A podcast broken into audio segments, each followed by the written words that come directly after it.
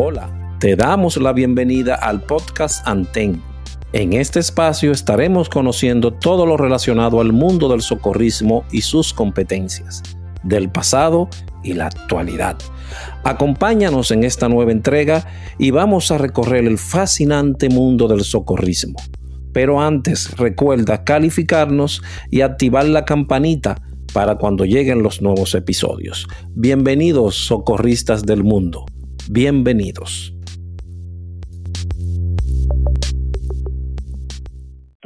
es un defecto que se corrige con el tiempo.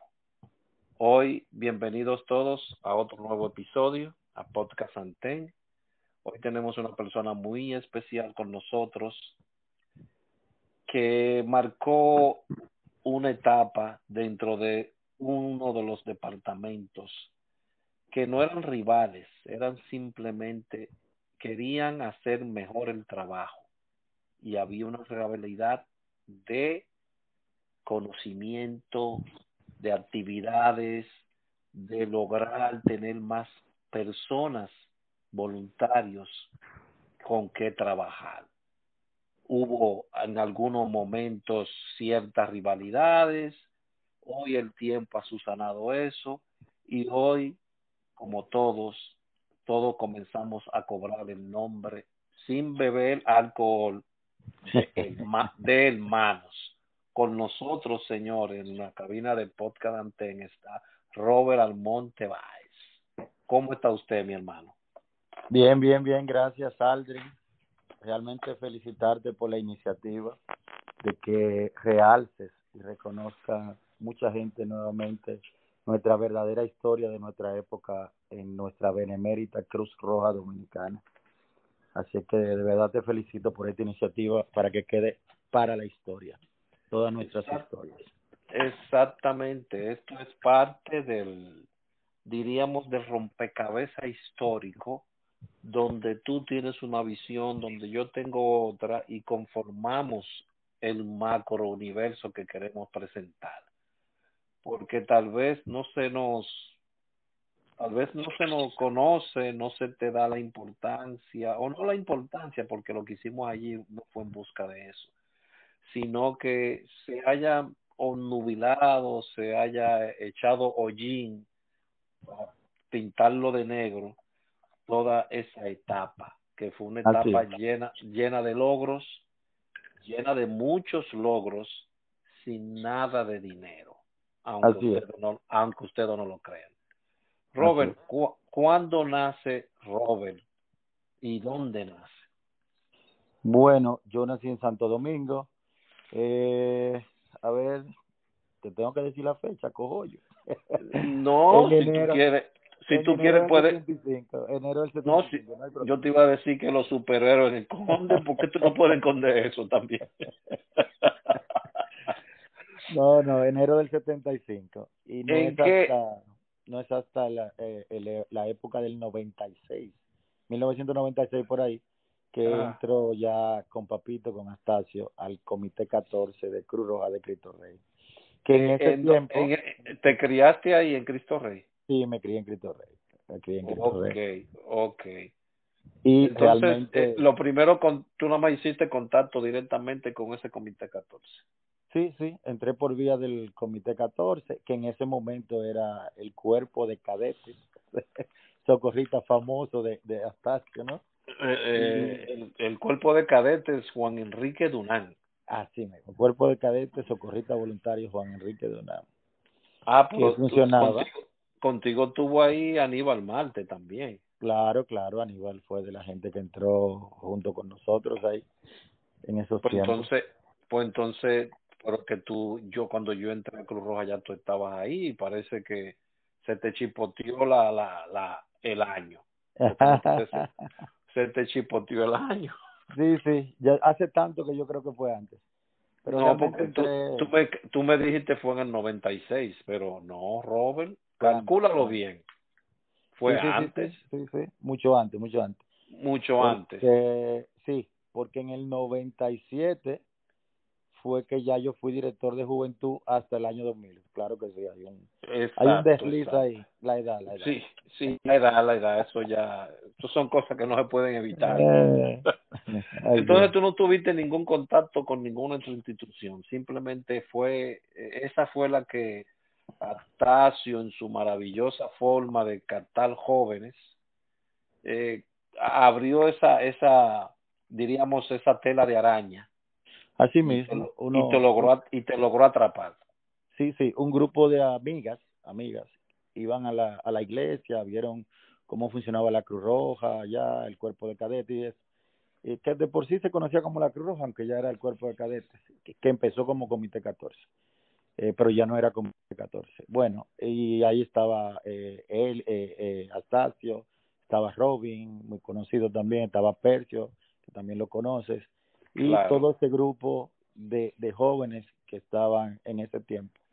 Eh, cuando ya yo entré, ya tenían tiempo ellos ahí con ¿Cuál era, la, ¿Cuál era la actividad que se hacía ahí en el Comité 14?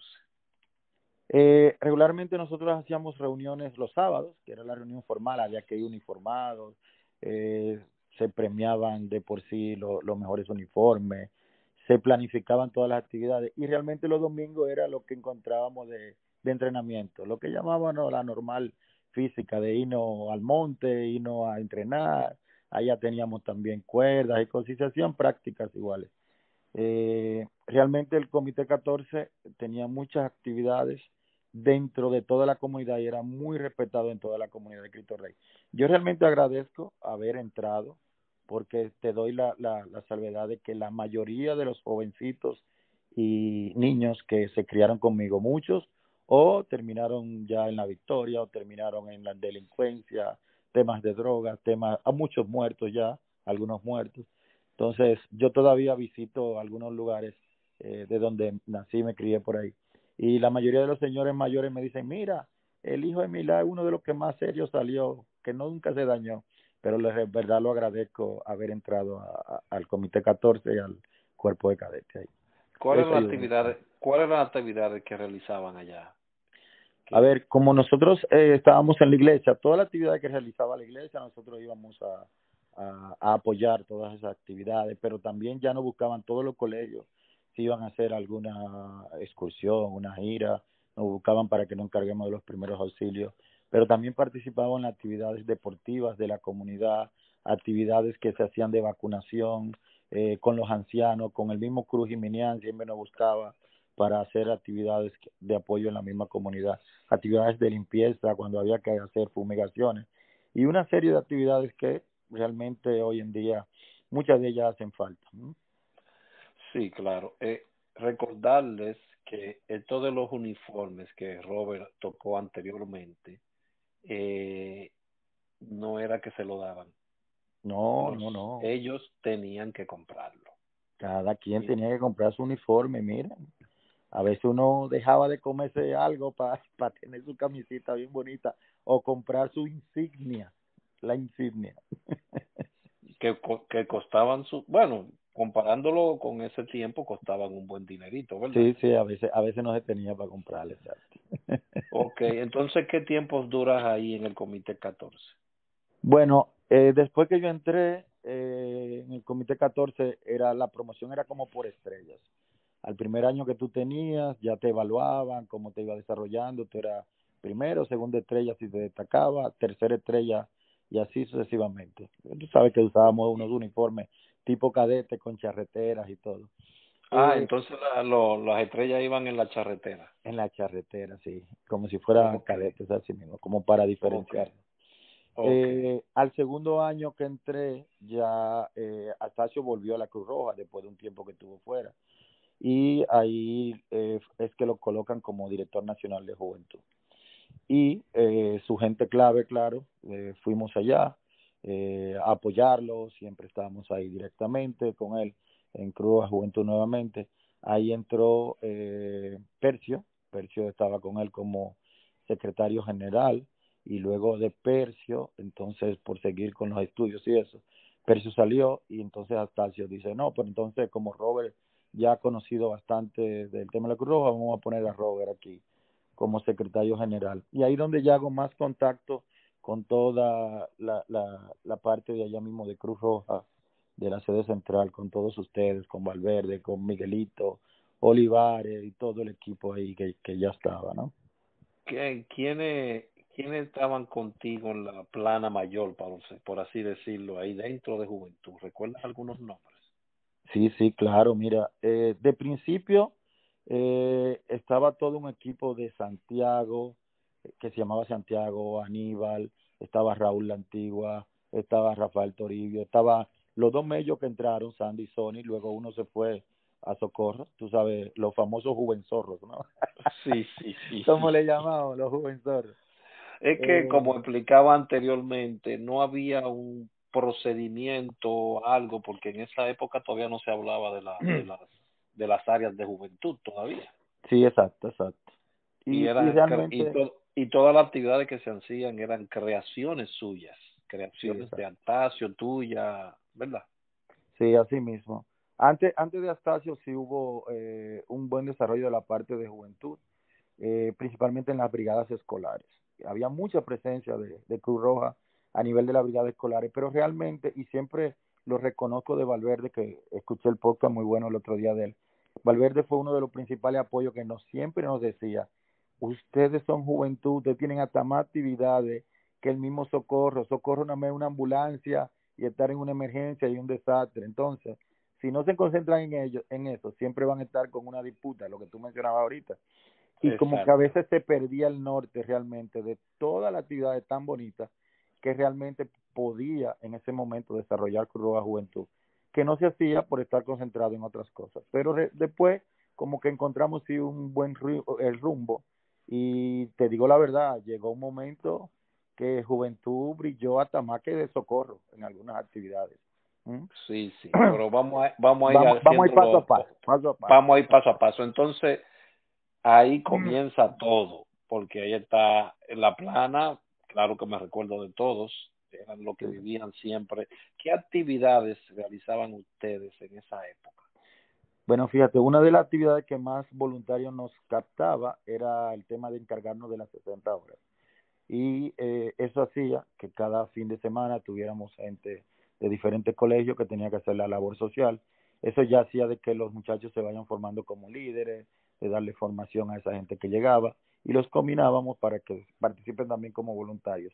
Pero por igual ir a las escuelas a formar las brigadas eh, tanto infantiles como brigadas eh, escolares, a hacer no, bueno, programas. Una sí. pausa. Eh, eh, esas brigadas escolares, ¿qué hacían en, la, en las escuelas?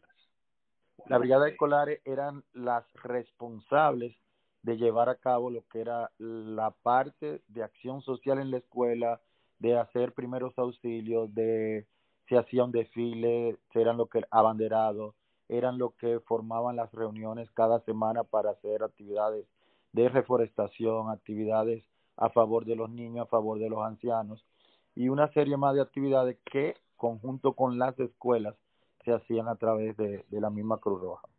Es decir, estas brigadas escolares no pernotaban o no iban a las flores. No, si iban era en alguna actividad multitudinaria que nosotros llamábamos porque así se necesitaba o si había una actividad multitudinaria elegíamos eh, mándenme dos personas de cada comité para dar esa participación de que no se vea que siempre lo, lo olvidábamos así.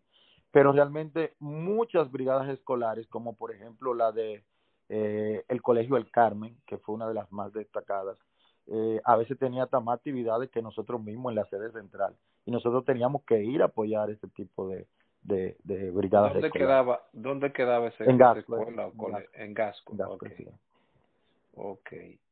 Entonces, estos solamente se fijaban ahí y si alguno de esos voluntarios de esas eh, brigadas Brigada. escolares quería pasar y irse Sí. a, a las flores, Sí, podía. había un proceso, había un proceso donde la directiva de la brigada tenía que autorizarlo para nosotros no absorber al principal fuente de, de voluntarios de esas brigadas, ¿no?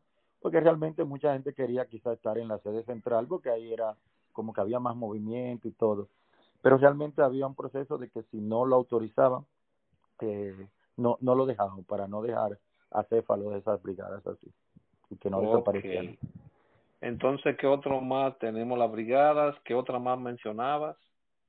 Eh, aparte de las 60 horas tenemos las brigadas. ¿Qué hacían en las 60 horas? Eh, esas son las 60 horas son las horas obligatorias que le las horas que le que tú tenías que hacer antes de graduarte de bachiller. Ahí eh, de principio le inculcábamos todo lo que era la parte de formación de la historia de la Cruz Roja. Eh, le dábamos también la parte de primeros auxilios. Si tú recuerdas bien, se le daba también un poco de disciplina de formación de eh, hacer las filas, eh, cadencia y todo ese tipo de cosas, como un poco de la disciplina militar que realmente ahora mismo yo pienso que, ¿por qué hacíamos eso? no Habiendo tantas otras cosas, pero bueno, era parte de lo ah, que mantenía. Disciplina, disciplina también, Robert, ¿tú me entiendes? Sí, exacto. Eso, eso inclusive yo digo que hace mucha falta todavía. Eh, no, en la escuela no dan nada de eso ya. Y eso, hacíamos un programa donde esos jóvenes tenían que hacer eh, lo que era también en un tiempo lo de amárrate a la vida, teníamos que ir a las calles a dar formación, tenían que tomar charlas de prevención de SIDA, tenían que tomar de, charlas de prevención de enfermedad de transmisión sexual, que ahí nos ayudaba el doctor Carlos Rodríguez en su área, y así sucesivamente, ¿no? También se daban muchas capacita o charlas o capacitaciones con la Dirección Nacional de, Control de Drogas en ese entonces. Sí, sí, así es. Ok, pero tenía muchas actividades entonces. Sí, sí, ciertamente sí. Y tratábamos siempre con Alessi y Valverde, incluir todas esas actividades también de campismo, de, de irnos a hacer campamento, irnos a la montaña. Y bueno, cuando nos programábamos, hacíamos, bueno, vámonos al Pico Duarte. Ya muchos viajes muy buenos se dieron también en esas épocas. Eh, asistían mucho, iban mucho a hacer campismo, o sea, al Pico Duarte. ¿Como cuántos viajes se hacían al año? Uno. Bueno, nosotros al Pico realmente llegamos a ir alrededor de siete veces estando allá, pero lo que hacíamos más era lo que mencionaste ahorita, que era Marianchita, eh, Villa Altagracia, aprovechando los comités que teníamos por ahí. Eh, y se hacía esos intercambios de siempre estar en la montaña que hoy en día por eso todavía me gusta esa parte y muchos de los chicos que salieron y chicas que salieron de juventud hoy en día seguimos eh, en esos afanes de seguir acampando, compartir y todo eso y seguir actividades ambientales. Oh, claro que sí, porque eso es una parte de, de las áreas de las áreas de juventud. Parece que eso se, se te quedó, se te quedó, se te quedó en la piel, se te quedó en la piel. es innegable que eso se quedó ahí. Entonces, después, dime. Te cuento que inclusive eh, muchos de los que salimos de juventud, seguimos un grupo ahora que los invito a seguir lo que se llama GEOS, Grupo GEOS, Grupo Ecológico y Organización Sexual, sexo, eh, Social, de que sexual, Dios mío. pero Robert, y organización social. Y, organización y así, y así escuché que también la hay una caminata que hacíamos en FOBAPES, Formación Básica para el Personal de Socorros, que era Villa Altagracia San Cristóbal. Me he enterado que ahí tienes un, una, una bella, un bello plan ecológico de ecoturismo. Sí, sí. Eh, recordé mucho hace cuatro años cuando volví por esa zona a Valle de Dios.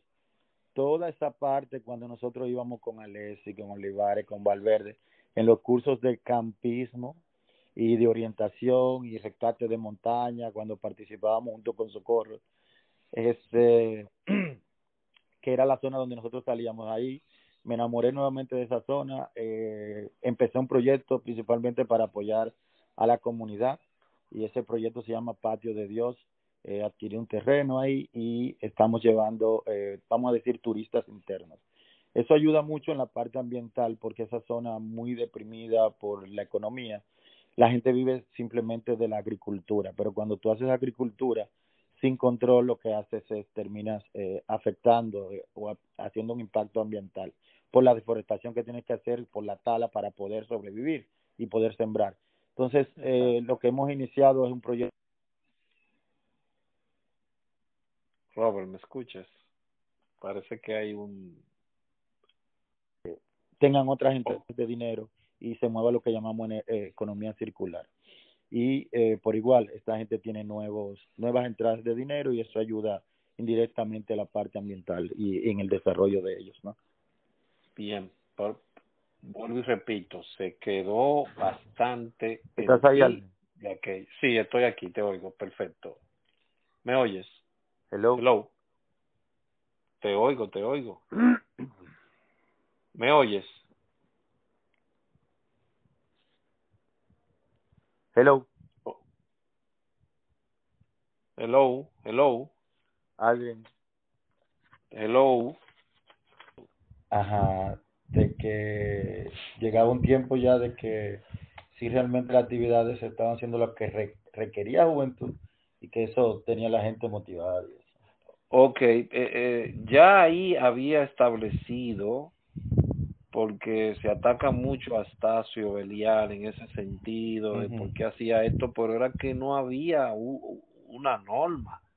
Es decir, él hizo lo que pudo.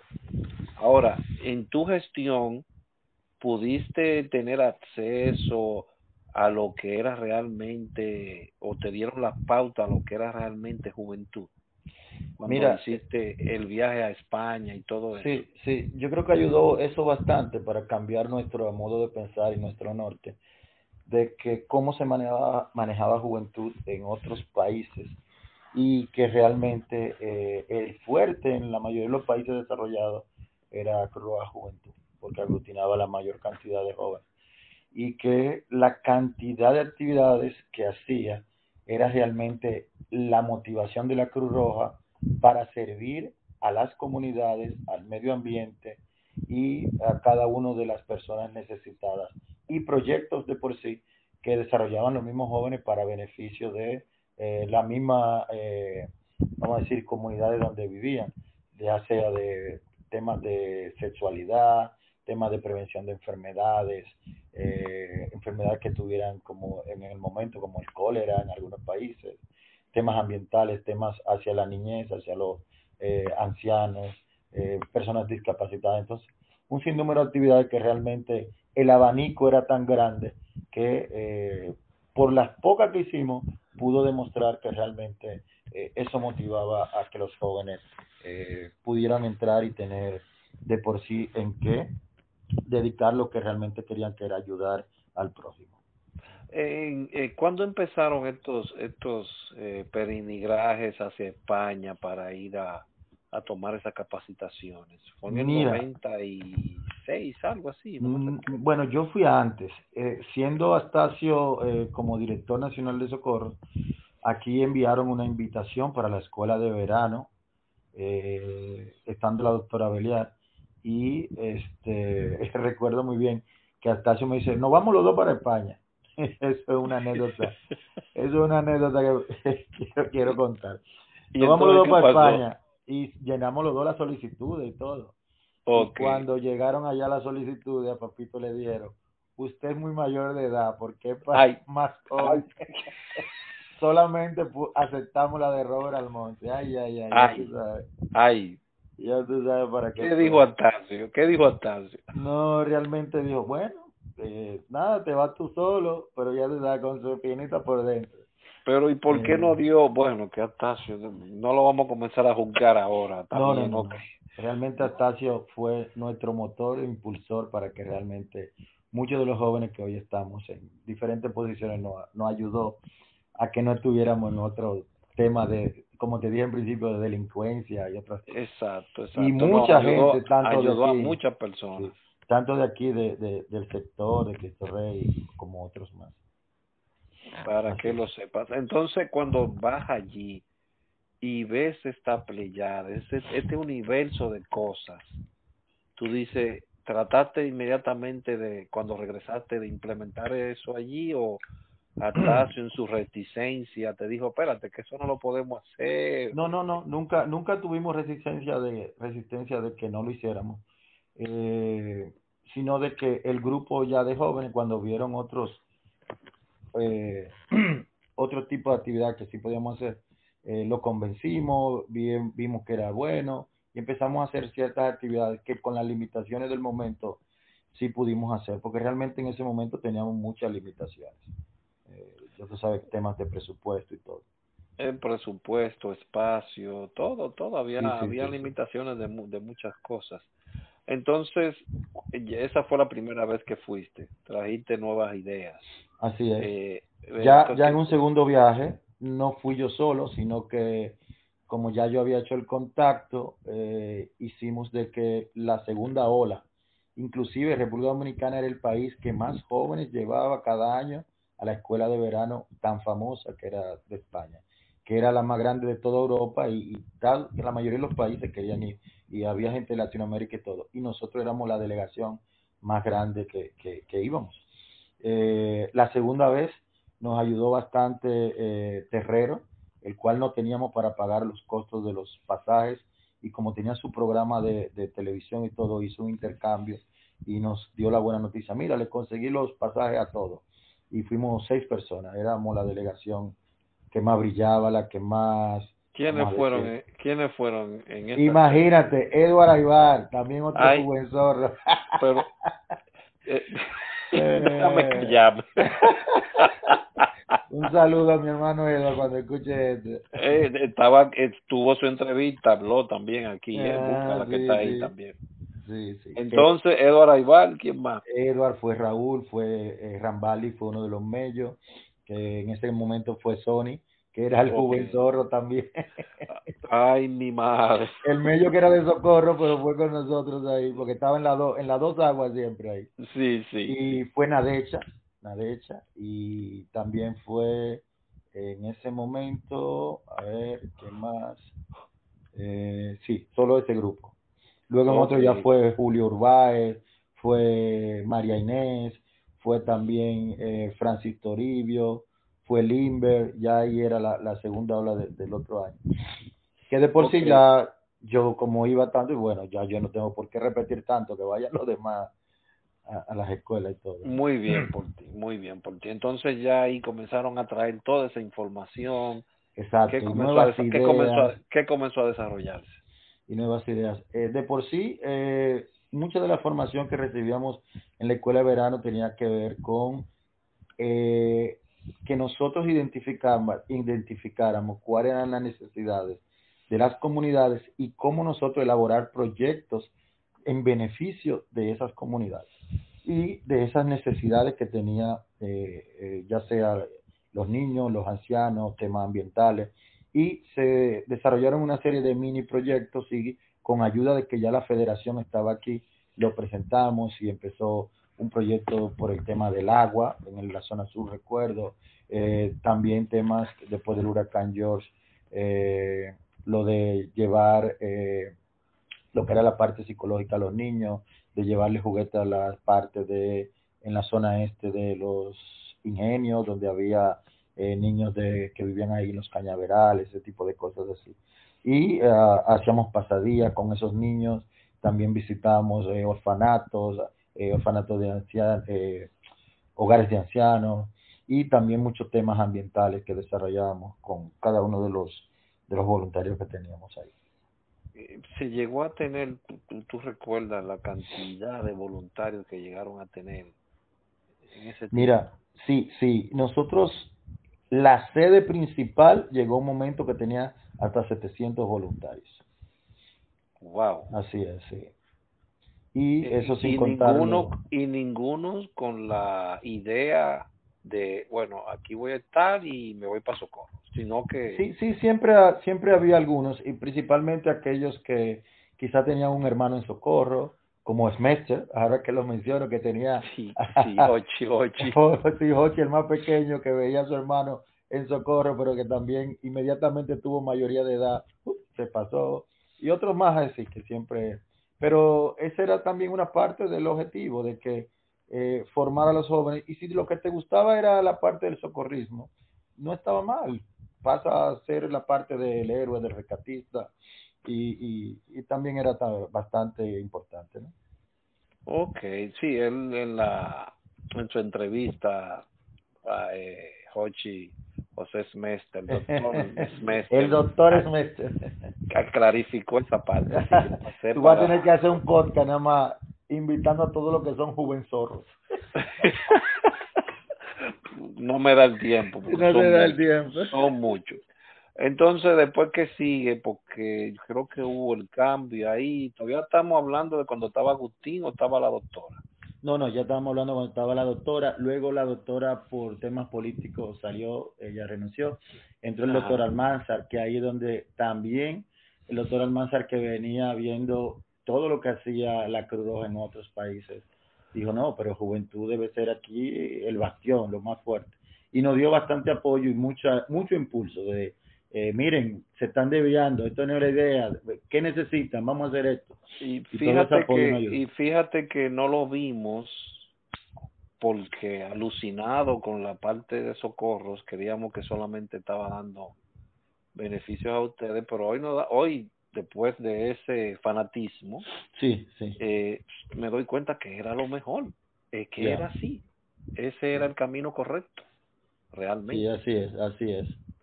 Entonces con él ahí desarrolla, con Ángel Almanza desarrollan eh, la, la parte de la de Amarrate a la Vida. Sí, que fue yo diría que la campaña más exitosa que ha hecho la Cruz Roja en toda su vida. sí, creo, creo que sí, creo que sí. ¿Qué más hicieron entonces? Eh, comenzamos a elaborar proyectos de reforestación junto con la vicepresidencia. Sabe que el doctor muy amigo de, del vicepresidente Jaime David, que también llevaba lo de Quisqueya Verde y ya cada cada eh, comité tenía una zona asignada de reforestación, teníamos que apoyar bastante. y con la parte de Quisqueya Verde, como también nosotros muchos nos entrenábamos en primeros auxilio, apoyábamos en eso, eh, en primeros auxilios cuando hacían esas jornadas. Entonces siempre había actividades para mantener eh, al voluntariado de juventud ocupado en realmente las actividades que tenía que hacer y apoyar con esos proyectos. Así Entonces ahí se borró un poco la, la mística de yo entro aquí es para ir para allí. Sí, ahí sí, se lograron mantener la persona. Como el puente, sí. Sí, muchos se mantuvieron, claro, siempre salían uno o dos, pero como te digo, no eh, también era parte de la idea de que el voluntario hiciera realmente lo que le llamaba la atención. Así ¿Qué más desarrollaron con, con, con, con la parte de, con el lider, con la, en la cabeza como director general Ángel Mira, eh, se desarrolló mucho mejor la parte ya de las 70 horas, donde había mejor formación o mejor programa para cada uno de los voluntarios. Por eso aumentó tanto la cantidad de voluntarios, la cantidad de brigadas escolares también se, se trabajó mucho. creció más todo eso. Creció más. Y también eh, yo diría que uno de los logros es que nosotros llegamos ahí, cuando eso Miguelito era el director de socorro y Valverde estaba también apoyando toda la parte de la escuela y estaba también Rosa, pero ya Valverde creo que, que ya no estaba. Entonces íbamos pueblo por pueblo y dábamos realmente la formación para cambiar. Si ya habíamos cambiado la sede central, los pueblos todavía seguían de que juventud tenía que hacer lo que diga el director de socorro. Y también difusión era lo que diga el director de socorro. Bueno, muchos pueblos eran nada más socorro. Y los niños lo tenían eh, bueno, son de juventud y tienen que hacer lo que diga el director de socorro. Entonces ahí empezamos realmente a llevar la idea pueblo por pueblo de que eh, las actividades de cada departamento lo que hacían era impulsar más ese pensamiento de Henry Durán de ayudar al prójimo y ya sea también otras actividades de ambientales. Claro, porque entonces se tenían dos, dos, como quien dice, dos puertas abiertas Así es, así es. Para, para captación, es decir, este puede captar, Socorro puede captar, Juventud puede captar, y cada uno tiene sus actividades. Así mismo, así mismo. Y te digo la verdad, el, uno de los primeros impulsores de que siempre nos inculcaba esa idea, y iba todos los días, era Alejandro Valverde Podestá, que el otro día cuando oí el podcast me acordé mucho de eso. llegaba, era, sí, llegaba de una vez, Juventud Divino Tesoro, y comenzaba, ¿y qué actividades hay? Y, nos llamaba la atención que ustedes no son estos, ustedes no son socorristas, ustedes son aquellos. Y realmente eso ayudó mucho a nosotros para que podamos tener ese norte. Entonces, ¿cuándo, ¿cuándo ya comienza a hablarse de las cuatro áreas de juventud en, en, en tu gestión?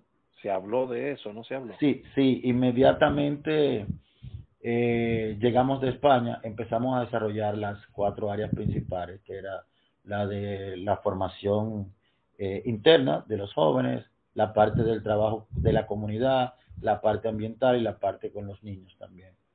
Y había una también de salud y sexualidad, recuerdo muy bien.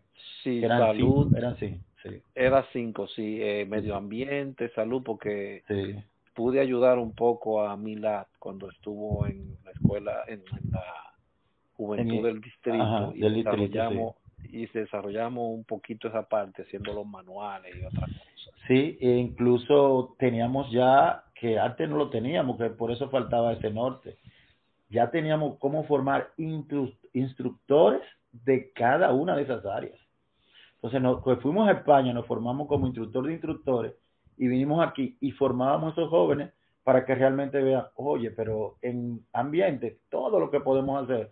Entonces, tú eres eh, instructor en la parte de desarrollo de- del programa ambiental y así el de salud y, y, y cada una de las áreas que, que se trabajaba.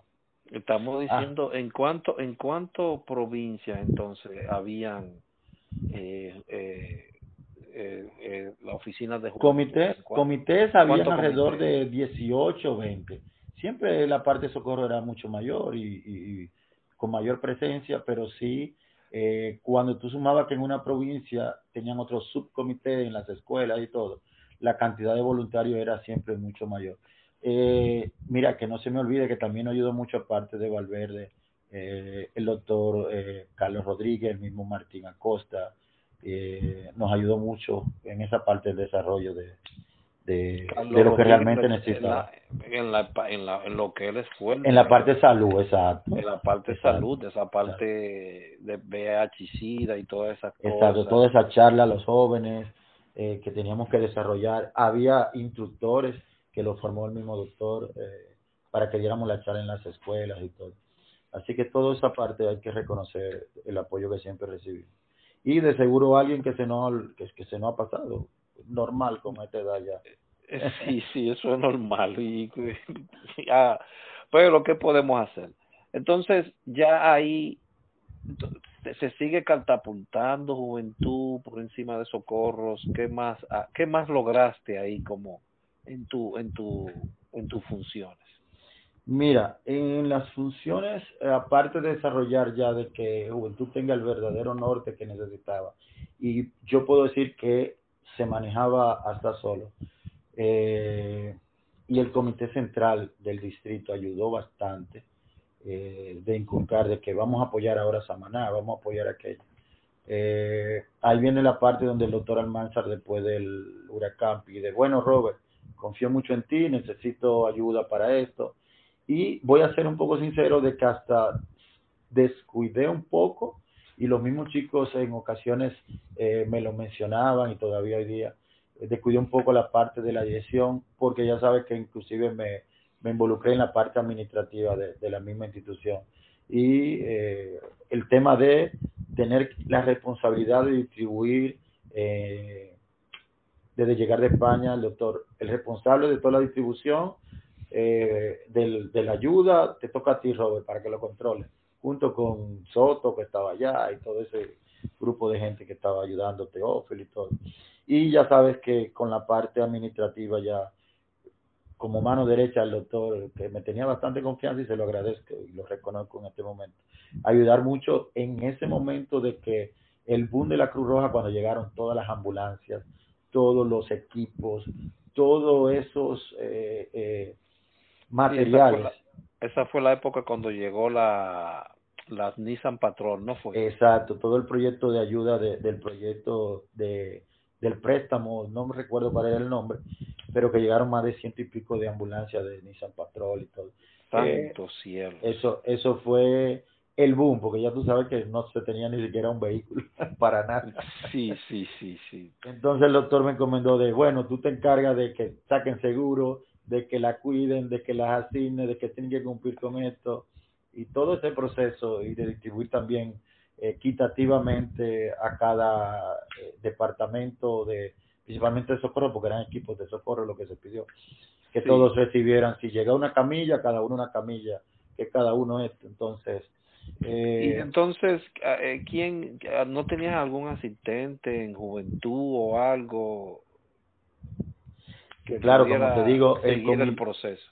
Sí, como te digo, el comité central siguió, aunque yo estaba al frente, pero también tenía que dedicar mucho tiempo a la parte administrativa de ayudar al doctor, este, eh, todo el comité central que estaba allá. Eh, Ah, bueno, te recuerdo ahora. siguieron trabajando. Sí, sí. Me recuerdo, estaba Patricia, que era nuestra secretaria, que era de la Cruz de la Vega. Eh, Patricia y Patricia Reynoso creo que era el apellido. Reynoso que por cierto la veo saludos para ella si no escucha la veo cada rato que vivimos cerca aquí. Y estaba también todo el equipo cuando eso estaba Misael como encargado de las brigadas. Ya me acordé de la colombiana que tuvo en la brigada que se llamaba Venus no sé si te recuerdas. Le sí, me suena ese nombre, Venus. Una chiquita ella, pelo bueno, colombiana, que se contrató eso para encargada de las brigadas después que salió Misael y todo. Ok, entonces ahí ya eh, viene, va a estar bajando más allá de, director de juventud. Sí, sí, y incluso cuando el doctor Almanzar salía de viaje me decía, usted es el director ejecutivo. y, y llegó un momento, me dejó a mí, y en la segunda ocasión que salió de viaje, me dejó a mí a Sabiñón. Ustedes dos son los responsables, tengan. Y ya tú sabes. Tiene que, oh, Dios mío hasta tener que ver la parte de, mira, estos son los cheques, todo lo que hay que pagar, estas son las deudas, estos son los que ellos. Pero una experiencia muy buena para conocer cómo era que se manejaba todo ahí. Que no era una cantidad tan exorbitante como vemos ahora. Si hubiese sido como ahora que hemos visto que, bueno, mejor ni tocar ese tema. No, no toque el tema porque no queremos herir sentimientos herir sentimientos y cosas y somos la mente lo que nos eh. atañe nos atañe nuestra época es. porque se sabe que hay sus cosas ahí pero nos atañe nuestra época nuestra época es eh, no sé no quiero hacer comparaciones de época pero cada una tiene su cosa buena vamos a decir. Eh, cada uno tiene su característica como he dicho anteriormente y cada una goza de cosas que una no tenía y otras que sí tuvo entonces Después, ¿qué pasa, Robert? ¿Qué sigues, qué sigues, qué, qué más se, se logró? ¿O ya ahí se detuvo, saliste? ¿Qué pasó?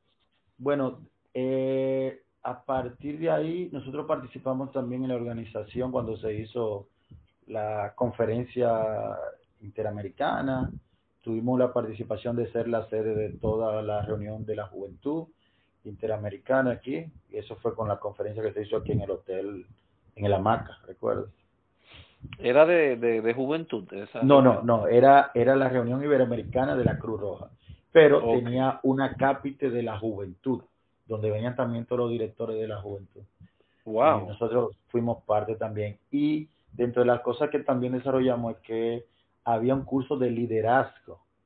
Y ese curso de liderazgo en Cruz Roja lo desarrolló la Cruz Roja Española y nosotros aprovechamos y le dijimos, nosotros queremos ser sede para Latinoamérica del primer curso.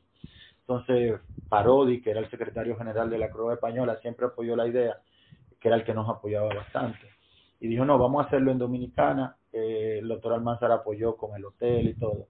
Y fuimos la sede para ese curso latinoamericano, vinieron de casi de todos los países de Latinoamérica, para formarse en liderazgo en juventud de la Cruz Roja.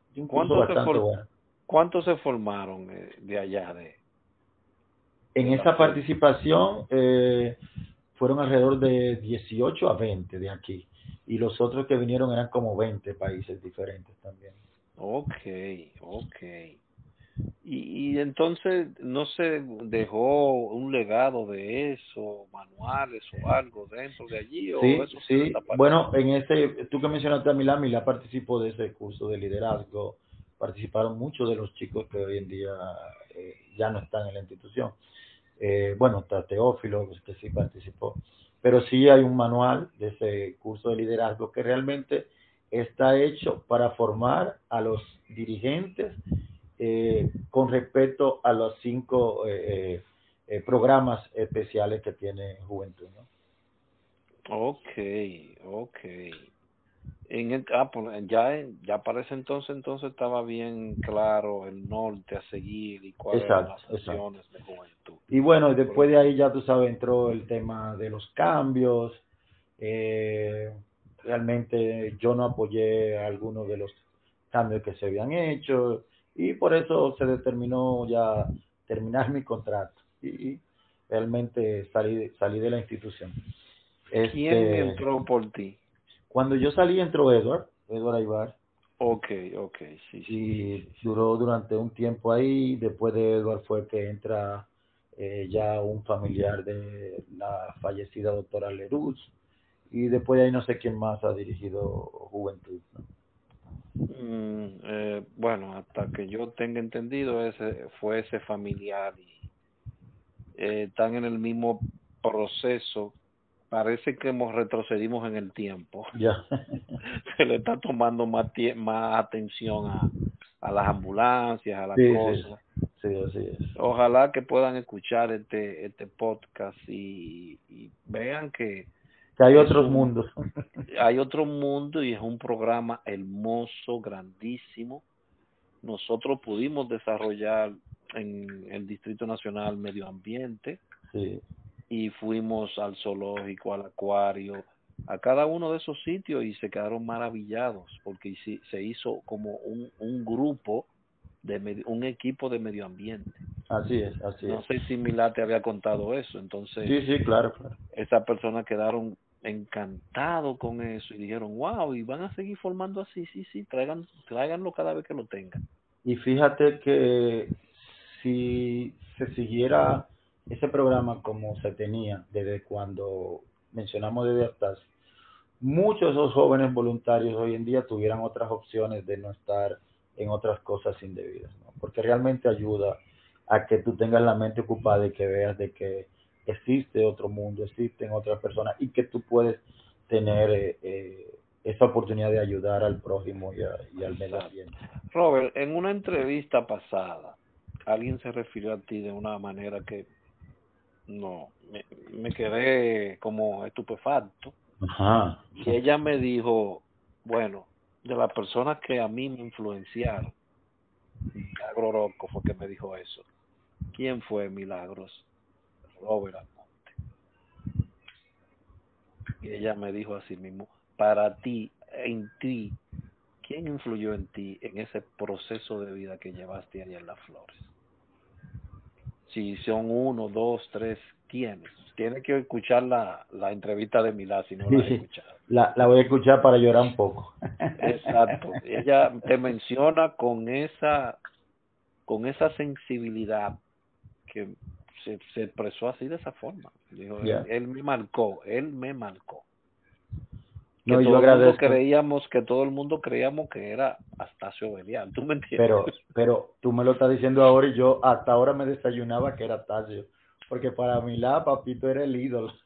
no, pero escúchala, escúchala, escucha la entrevista y te vas a La dar voy a escuchar, la voy a escuchar. La voy a escuchar Pero para- Este, para, pero para ti, Ya. ¿quién influyó en ti o quiénes? Mira, yo diría que durante una época, eh, Astacio, el mismo Astacio, Ajá. hay varias personas, el mismo Astacio eh, influyó bastante en mí y en muchos jóvenes, el mismo Alejandro Valverde, el doctor Carlos Rodríguez y el mismo doctor Almanzar. Son las personas que más influyeron para que realmente se hiciera. Ah, y no se me puede escapar Martín Acosta también. Esas Entonces, personas yo diría que son las que más influyeron. Ok, que esos son, es como tomaste pedazos de cada una de esas personas y hiciste lo que es hoy Robert Almonte. Así es, así es. Robert, ¿te sientes satisfecho con la cosa que hiciste allí? Yo me siento súper, súper satisfecho y si hubiese tenido la oportunidad ahora de repetirla, lo hiciera con todo el gusto. Y ojalá yo que muchos jóvenes tuvieran esa oportunidad y yo quisiera igual a mis hijos inculcarle todo lo bonito y el proceso tan llevadero y hermoso que pasamos en esa historia de, de, de la Benemérita Cruz Roja. Realmente que sí. Porque si hoy lo que soy, se lo debo a la formación que tuve eh, allá. ¿Te atreverías a, a decir, ok, yo estoy dispuesto a ayudar, vamos, vamos a poner esto como, como debe de ser? Mira, eh, no te niego que hace un tiempo hasta eh, Limber me contactó por su cercanía con la directiva que estaba anteriormente. Mira, vamos a ayudar. Y yo le dije, sí, yo estoy en disposición, todo lo que necesiten. Pueden contar conmigo. Eh, y realmente sí, sí, tendríamos que poner nuestra experiencia, nuestro granito de arena, aunque ya no somos jóvenes, pero sí de espíritu todavía. eh, sí, pero ¿cómo te toda, toda la oportunidad de ayudar, claro que sí, 100%. Se, porque sería sería un poquito egoísta de nuestra parte el que contacten y digan nosotros queremos desarrollar tú me entiendes porque sabemos la cantidad de jóvenes que allí se formaron, que allí se escaparon de las garras de esa de donde veníamos. Yo vengo de barrio también, y me escapé tal vez, tú te escapaste también. Entonces, tal vez si no hubiésemos quedado ahí, otra cosa sería. Así ¿Me entiendes? Me parece. Así es, así. Así es. ¿Quiere dejar algunas palabras finales, Robert, para, para los que nos escuchan? Bueno, primero saludar a todos los que nos van a escuchar, eh, de que muchas gracias por haber sido parte de mi historia, de la historia de todo un grupo de gente que ama todavía esta institución, que la lleva en su sangre y que realmente eh, ese legado debe perdurar con nuestros eh, futuros hijos, nietos, y que eh, escuchen siempre nuestra historia de cómo funcionó todo y que también ellos pueden, inculcados por nosotros, hacer bien al prójimo, bien al medio ambiente y bien también por cada uno de la, de la sociedad, eh, sin tener que discriminar o hacer nada o hacer nada de lo mal hecho. Así que ese es mi mensaje al final. Para nosotros, como yo digo en todas las entrevistas, esto es una forma de cómo nosotros decirnos a nosotros mismos gracias. Gracias por el tiempo que diste ahí. Gracias por todas las tu, tu, tu dinero, tu, tu tiempo y tu sangre. Así mismo. Que todo dimos ahí. Así mismo. ¿Me entiendes? Porque tal vez nadie te lo ha dicho. Tal vez nadie te ha puesto la mano en el hombro y te ha dicho, oye, buen trabajo. Y hoy, sin el fanatismo, puedo poner la mano virtual en tu hombro y decirte buen trabajo, gracias, porque es el momento de nosotros mismos agradecernos. Y es a través de esto, a nivel vocal, que podemos contar la historia, que tal vez estuvo oculta y hoy todo un gran grupo la conocerá. Gracias, Robert Almonte, por estar con nosotros por contarnos tu historia y espero volver a encontrarnos de nuevo porque creo que podemos hacer un podcast donde estén tú, Aníbal y otra persona de, de, la, de la directiva. Vamos a ver cómo no lo hacemos y entonces ya sea un podcast de juventud. Que quiero quiero quiero como, ¿me entiendes? Sí. Tener esa parte con todos ustedes. Cuenta conmigo y la verdad es que te felicito. Yo con la mayoría me sigo juntando, nos juntamos antes que sea a beber un trago, a hacer cuentos, seguimos haciendo actividades, así es que... Lo que me faltan, hablarle que se comuniquen conmigo, que para ponerle fecha a su entrevista también, porque cada quien tiene una historia.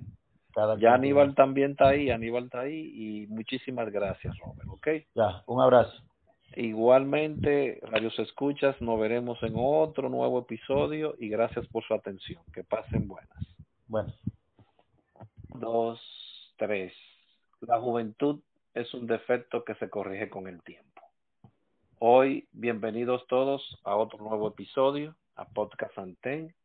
Hoy tenemos una persona muy especial con nosotros que marcó una etapa dentro de uno de los departamentos que no eran rivales, eran simplemente querían hacer mejor el trabajo y había una realidad de conocimiento, de actividades, de lograr tener más personas voluntarios con que trabajar. Hubo en algunos momentos ciertas rivalidades, hoy el tiempo ha susanado eso y hoy, como todos, todos comenzamos a cobrar el nombre sin beber alcohol, de hermanos. Con nosotros, señores, en la cabina del podcast Anten está Robert Almonte Baez. ¿Cómo está usted, mi hermano? Bien, bien, bien, gracias, Aldrin. Realmente felicitarte por la iniciativa de que realces y reconozca mucha gente nuevamente nuestra verdadera historia de nuestra época en nuestra benemérita Cruz Roja Dominicana.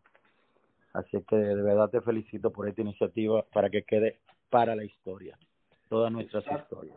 Exactamente, esto es parte del, diríamos, del rompecabezas histórico, donde tú tienes una visión, donde yo tengo otra y conformamos el macro universo que queremos presentar. Porque tal vez no se nos tal vez no se nos conoce, no se te da la importancia, o no la importancia, porque lo que hicimos allí no fue en busca de eso, sino que se haya onnubilado, se haya echado hollín para pintarlo de negro toda esa etapa, que fue una etapa llena, llena de logros, llena de muchos logros, sin nada de dinero, aunque, usted no, aunque ustedes no lo crean. Robert, ¿cuándo nace Robert y dónde nace? Bueno, yo nací en Santo Domingo. Eh, a ver, te tengo que decir la fecha, cojo yo. No, si tú quieres, si tú quieres puedes. enero del 75, no, si, yo te iba a decir que los superhéroes esconden, porque tú no puedes esconder eso también. no, no, enero del 75. Y no ¿En es qué? hasta no es hasta la, eh, la época del 96, 1996 por ahí, que ah. entró ya con Papito, con Astacio, al Comité 14 de Cruz Roja de Cristo Rey. Que en ese tiempo... ¿Te criaste ahí en Cristo Rey? Sí, me crié en Cristo Rey. Me crié en Cristo okay, Rey. ok, Y Entonces, realmente... Eh, lo primero, con, tú nada más hiciste contacto directamente con ese Comité 14. Sí, sí, entré por vía del Comité 14, que en ese momento era el cuerpo de cadetes, socorrista famoso de, de Astacio, ¿no? Eh, eh, el, el, cuerpo de cadetes Juan Enrique Dunán. Así mismo, cuerpo de cadetes socorrista voluntario Juan Enrique Dunán. Ah, pues funcionaba. Contigo, contigo tuvo ahí Aníbal Marte también. Claro, claro, Aníbal fue de la gente que entró junto con nosotros ahí en esos pues tiempos. Entonces, pues entonces porque tú, yo cuando yo entré a Cruz Roja ya tú estabas ahí y parece que se te chipoteó la, la, la, el año. se, se, te chipoteó el año. Sí, sí, ya hace tanto que yo creo que fue antes. Pero no, porque tú, tú, me, tú me dijiste fue en el 96, pero no, Robert, calcúlalo bien. Fue sí, sí, antes. Sí, sí, sí, mucho antes, mucho antes. Mucho porque, antes. Sí, porque en el 97 fue que ya yo fui director de juventud hasta el año 2000. Claro que sí, hay un, exacto, hay un desliz exacto. ahí, la edad, la edad. Sí, sí, la edad, la edad, eso ya, eso son cosas que no se pueden evitar. Eh, Entonces tú no tuviste ningún contacto con ninguna otra institución, simplemente fue, esa fue la que Astacio en su maravillosa forma de captar jóvenes, eh, abrió esa, esa, diríamos, esa tela de araña Así mismo. Y te, uno, y te logró y te logró atrapar. Sí, sí, un grupo de amigas, amigas, iban a la, a la iglesia, vieron cómo funcionaba la Cruz Roja, allá el cuerpo de cadetes, y que de por sí se conocía como la Cruz Roja, aunque ya era el cuerpo de cadetes, que, que empezó como Comité 14, eh, pero ya no era Comité 14. Bueno, y ahí estaba eh, él, eh, eh, Astacio, estaba Robin, muy conocido también, estaba Percio, que también lo conoces, y claro. todo ese grupo de, de jóvenes que estaban en ese tiempo. Eh, cuando ya yo entré, ya tenían tiempo ellos ahí con ¿Cuál era, la, ¿Cuál era la actividad que se hacía ahí en el Comité 14? Eh, regularmente nosotros hacíamos reuniones los sábados, que era la reunión formal, había que ir uniformados, eh, se premiaban de por sí lo, los mejores uniformes, se planificaban todas las actividades y realmente los domingos era lo que encontrábamos de, de entrenamiento, lo que llamábamos la normal física, de irnos al monte, irnos a entrenar, allá teníamos también cuerdas y hacían prácticas iguales. Eh, realmente el Comité 14 tenía muchas actividades dentro de toda la comunidad y era muy respetado en toda la comunidad de Cristo Rey.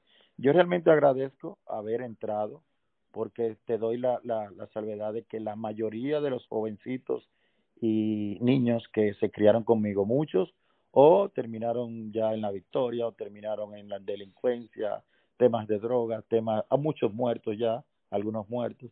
Entonces, yo todavía visito algunos lugares eh, de donde nací, me crié por ahí. Y la mayoría de los señores mayores me dicen, mira, el hijo de Milá es uno de los que más serio salió, que nunca se dañó. Pero de verdad lo agradezco haber entrado al Comité 14 y al cuerpo de cadetes ahí. ¿Cuáles eran las actividades, ¿cuáles eran las actividades que realizaban allá?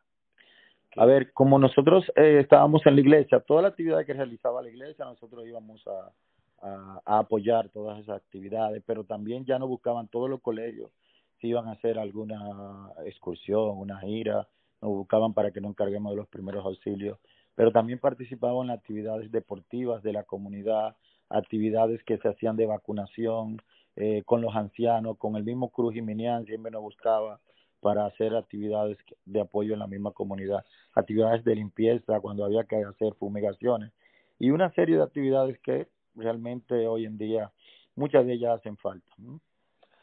Sí, claro. Eh, recordarles que esto de los uniformes que Robert tocó anteriormente, eh, no era que se lo daban. No, no, no. Ellos tenían que comprarlo. Cada quien tenía que comprar su uniforme, miren. A veces uno dejaba de comerse algo para tener su camisita bien bonita o comprar su insignia la insignia.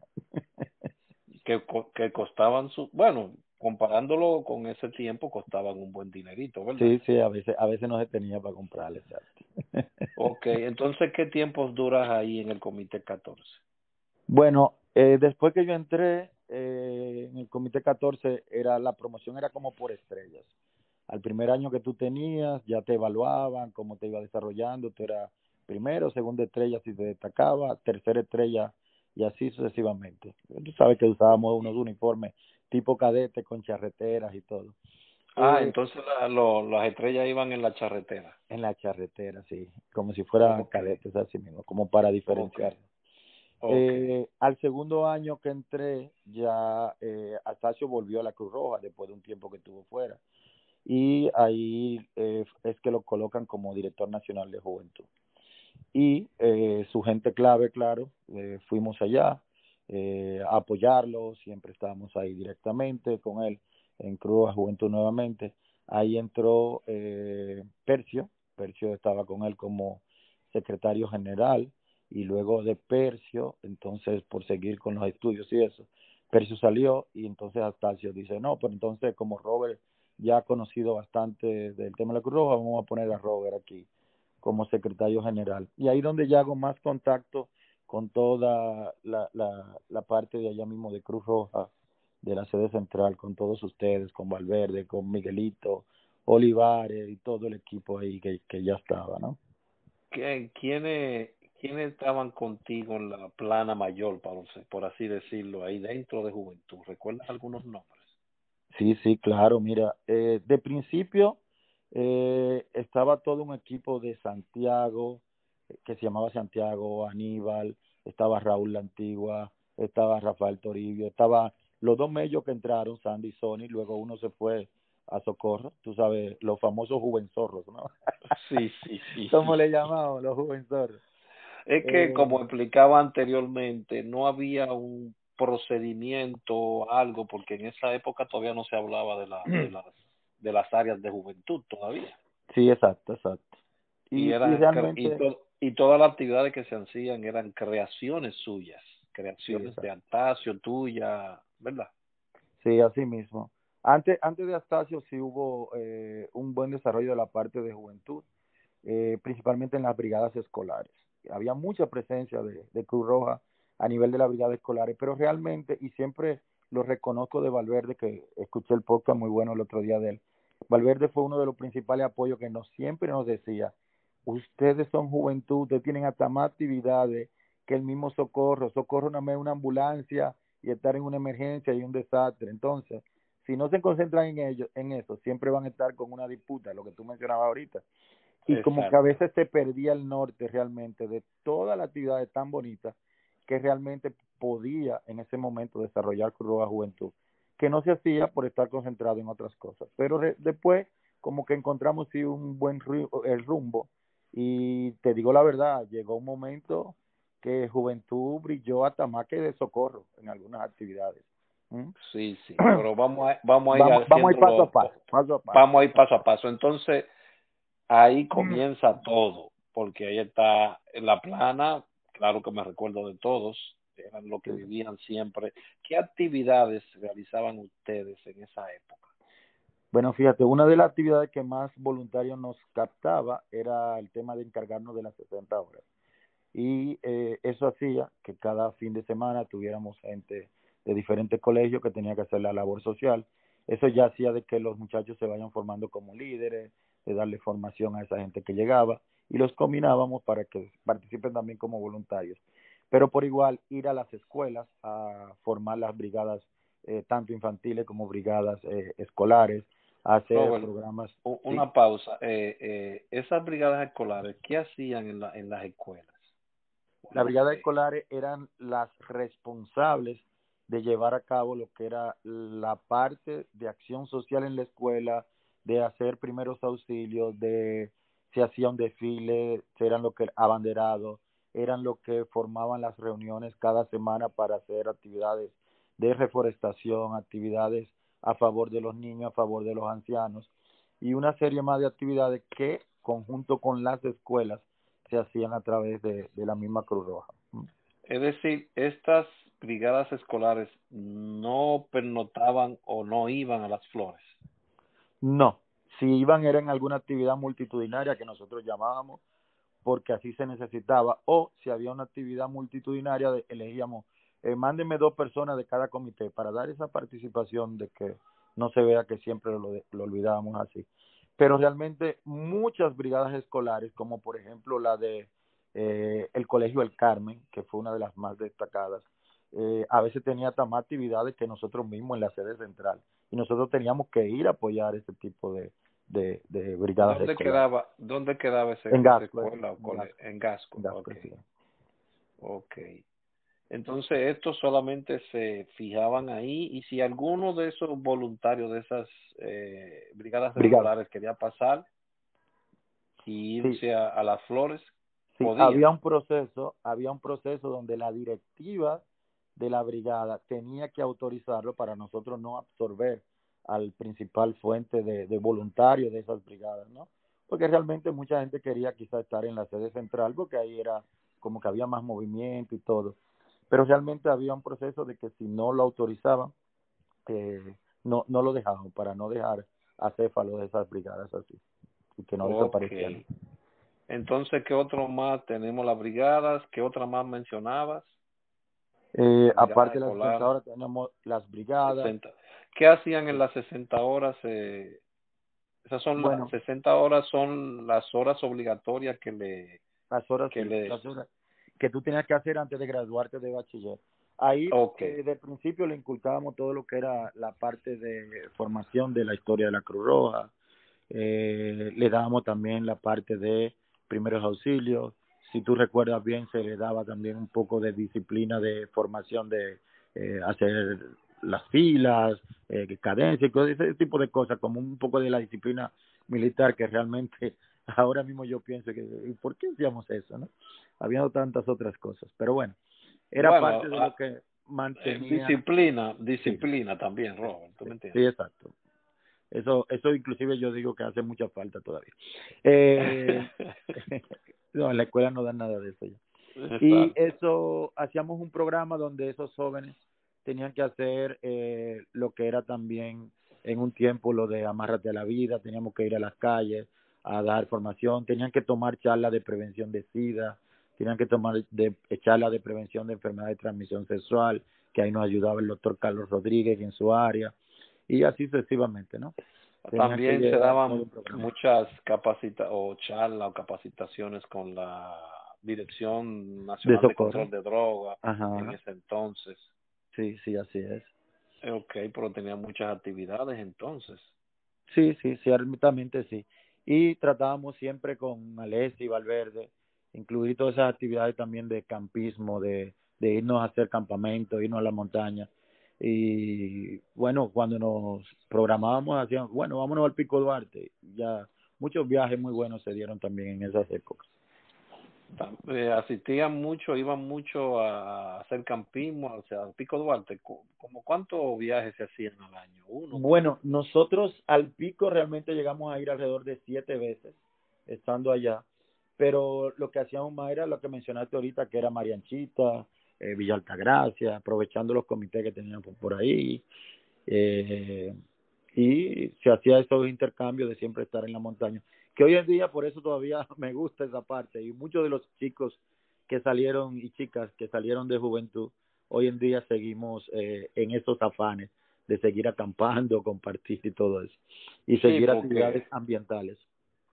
Oh, claro que sí, porque eso es una parte de, de las áreas de las áreas de juventud.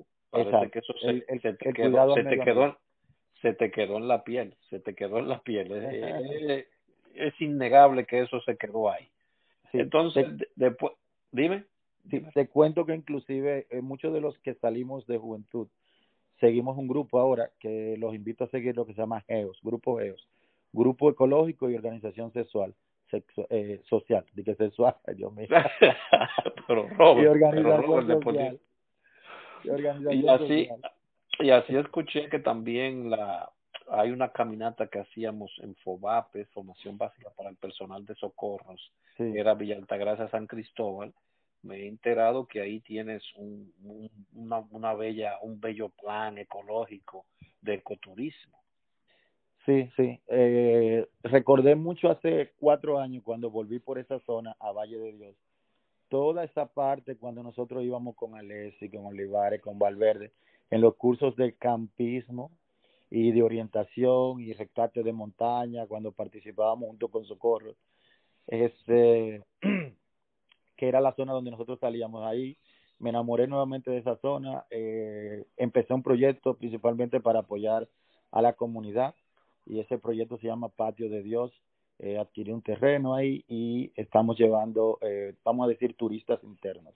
Eso ayuda mucho en la parte ambiental porque esa zona muy deprimida por la economía la gente vive simplemente de la agricultura, pero cuando tú haces agricultura sin control, lo que haces es terminas eh, afectando eh, o haciendo un impacto ambiental por la deforestación que tienes que hacer, por la tala para poder sobrevivir y poder sembrar. Entonces, eh, lo que hemos iniciado es un proyecto. Robert, ¿me escuchas? Parece que hay un... Tengan otras empresas de dinero y se mueva lo que llamamos eh, economía circular. Y eh, por igual, esta gente tiene nuevos, nuevas entradas de dinero y eso ayuda indirectamente a la parte ambiental y en el desarrollo de ellos, ¿no? Bien, por, vuelvo y repito, se quedó bastante... ¿Estás ahí, de Sí, estoy aquí, te oigo, perfecto. ¿Me oyes? Hello. Hello.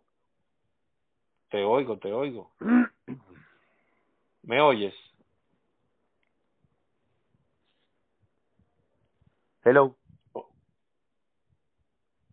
Hello, hello. Alguien. Hello.